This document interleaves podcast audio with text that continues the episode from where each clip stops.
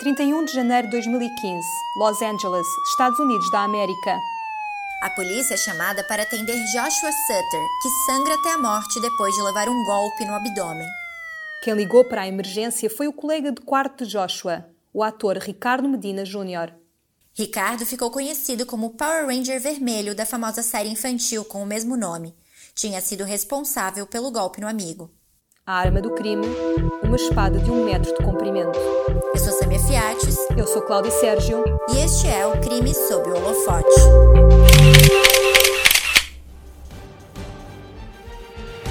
Na década de 1990, o universo dos super-heróis ganhou novo fôlego com a importação de franquias japonesas para o Ocidente.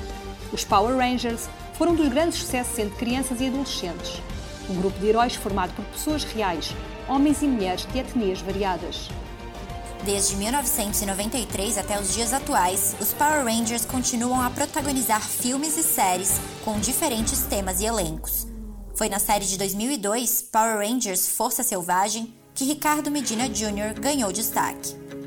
O ator de origem porto-ricanha, praticante de artes marciais desde a infância, tinha um físico atlético, cabelos escuros que caíam sobre a testa e olhos verdes.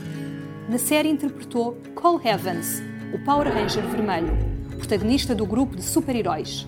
Dez anos depois, Ricardo voltou à franquia como o vilão em Power Ranger Samurai.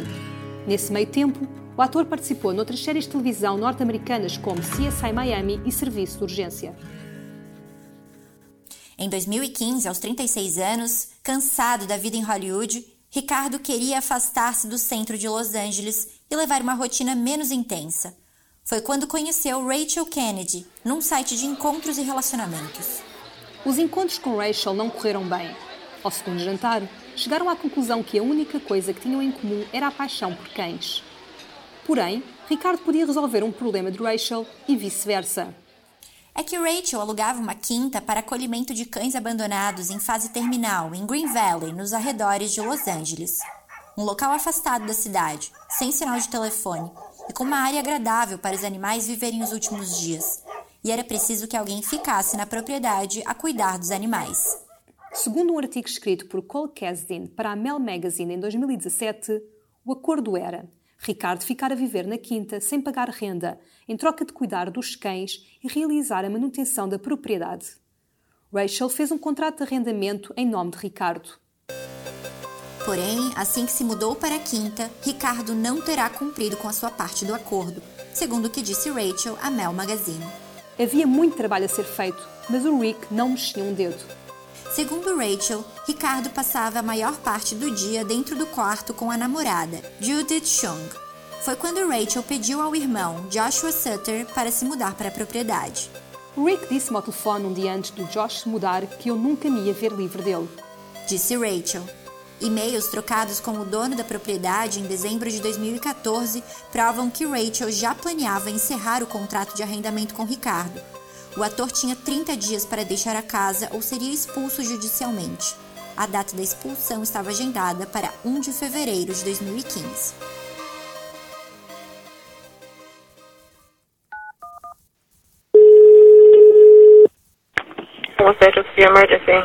Livra, Josh. Por que, é que me obrigaste a fazer isto?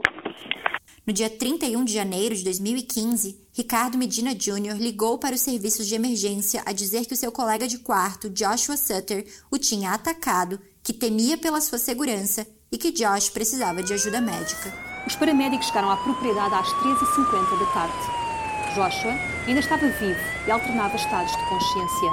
Tinha ferimentos do abdômen, lateral das ancas e costas. Joshua perdeu quase 2 litros de sangue e foi levado de ambulância até o hospital, mas não resistiu e morreu com uma paragem cardiorrespiratória. O corte mortal no abdômen foi feito da esquerda para a direita, de frente para trás e depois para cima, saindo pelas costas.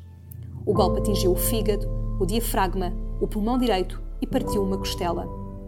Ricardo Medina Jr. foi preso no local. O ator e a namorada foram interrogados e a história era a mesma. Ricardo alegava legítima defesa.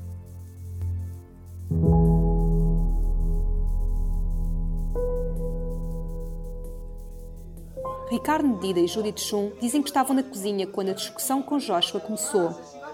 Joshua estaria a reclamar da presença frequente da namorada de Ricardo na casa. Ricardo disse que subiu com a namorada para o quarto e fechou a porta. Foi quando Joshua o seguiu e forçou a porta.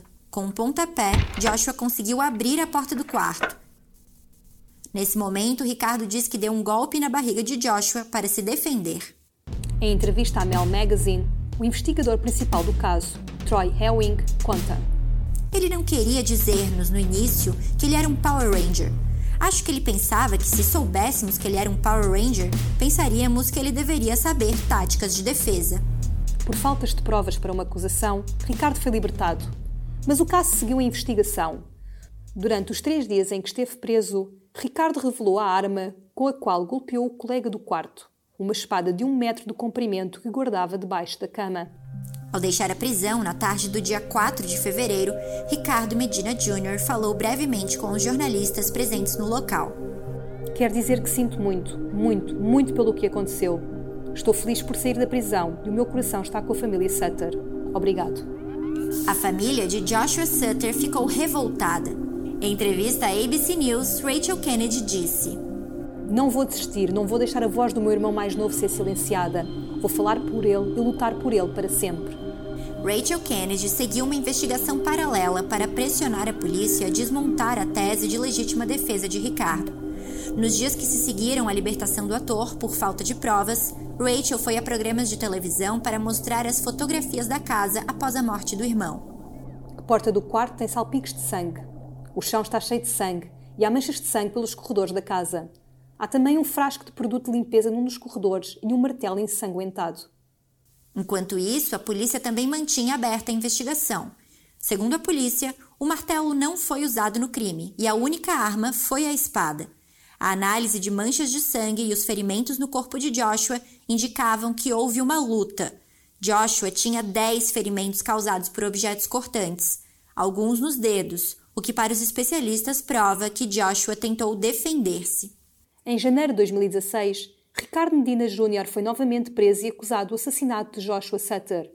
Para o Ministério Público, Ricardo Medina tinha condições físicas de se defender sem usar a espada e feriu Joshua propositadamente num ataque de raiva.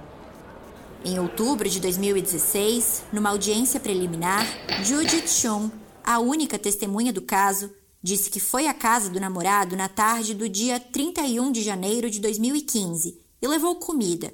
Que subiu com Ricardo para o quarto, mas que faltavam pratos e outros utensílios. Que então Ricardo desceu para a cozinha, onde começou a discutir com Joshua. Os dois estavam a gritar. Eu disse-os para pararem. O Josh começou a bater no Ricardo. Disse Sean. Foi quando o casal subiu para o quarto e trancou a porta. O Rick foi contra a porta e pegou na espada.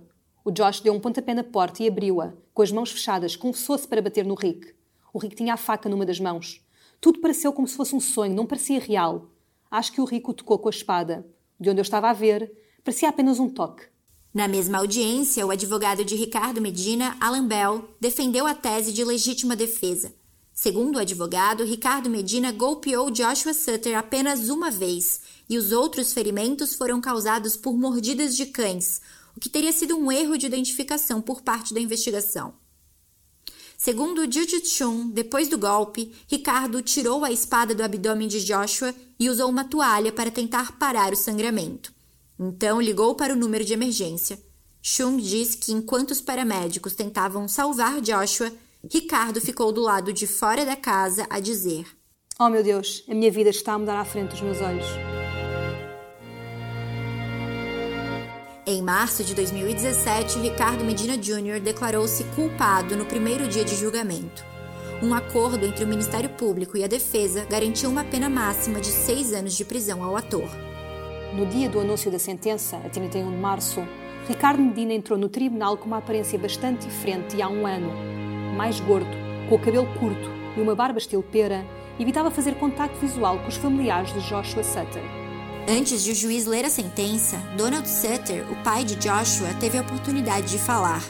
Com uma feição cansada, virado para as costas de Ricardo Medina, disse: Esperamos que todos os que olhem para o Ricardo a partir de agora não vejam a celebridade, mas sim nada mais do que um assassino a sangue frio. Ricardo Medina Jr. recusou-se a fazer qualquer declaração.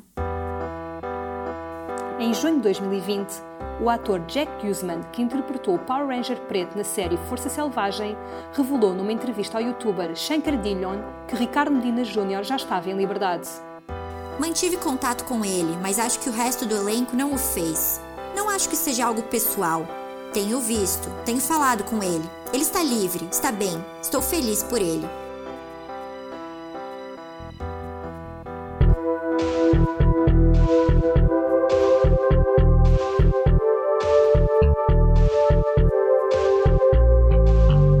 Crime sob o Holofote é um podcast produzido pela equipa do holofote.pt. Apresentação: Cláudio Sérgio e Sami Fiates. Escrito por Sami Fiates. Captação de som: Jorge Verdasca. Edição: Jorge Verdasca e Sami Fiates.